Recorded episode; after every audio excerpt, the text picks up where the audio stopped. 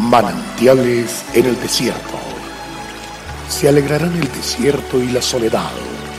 El yermo se gozará y florecerá como la rosa. Bienvenido.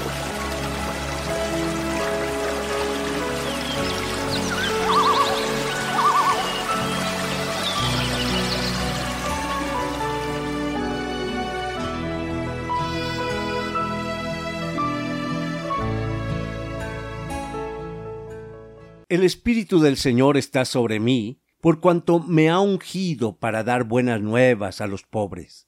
Me ha enviado a sanar a los quebrantados de corazón, a pregonar libertad a los cautivos y vista a los ciegos, a poner en libertad a los oprimidos, a predicar el año agradable del Señor.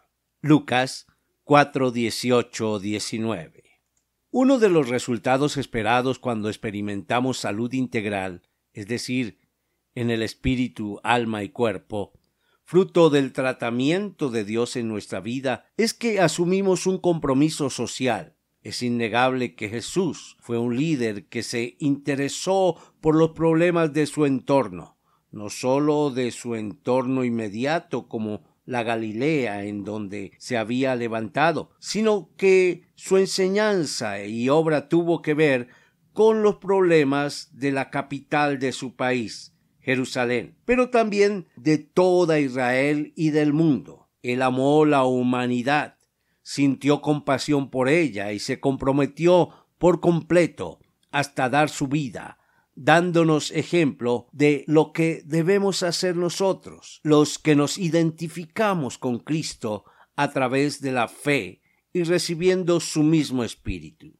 El conocimiento de Dios produce hombres y mujeres transformados desde su interior. Como resultado, cambian las costumbres de las familias, la sociedad civil, las instituciones y la cultura política de un pueblo, y por ende producen transformación en los sectores públicos, privados, administrativos y gubernamentales. Sean cuales sean las circunstancias particulares que caracterizan nuestra vida, estamos llamados a aportar a la transformación de nuestro país, fruto de conocer a Dios, empezando por un cambio personal y haciendo un compromiso con el entorno social donde Dios nos ha puesto. La palabra de Dios en toda su extensión manifiesta que el ser humano no es una isla, sino un ser que tiene trascendencia sobre otros seres y sobre la naturaleza misma.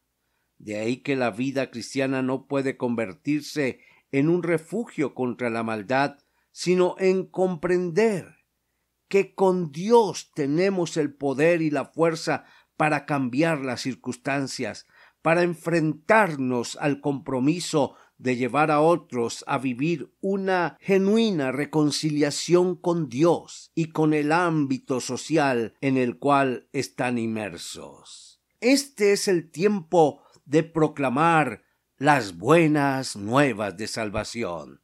Dios te bendiga y avancemos.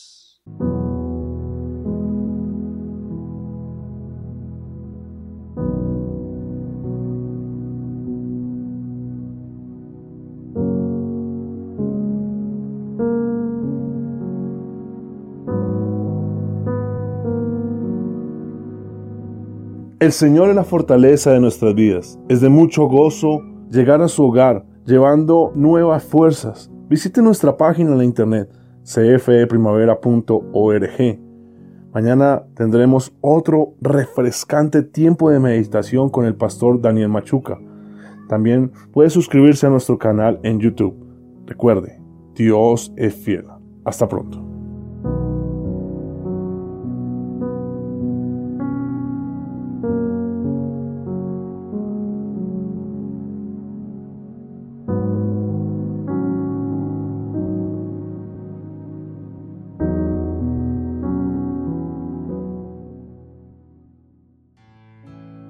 Hasta aquí, manantiales en el desierto.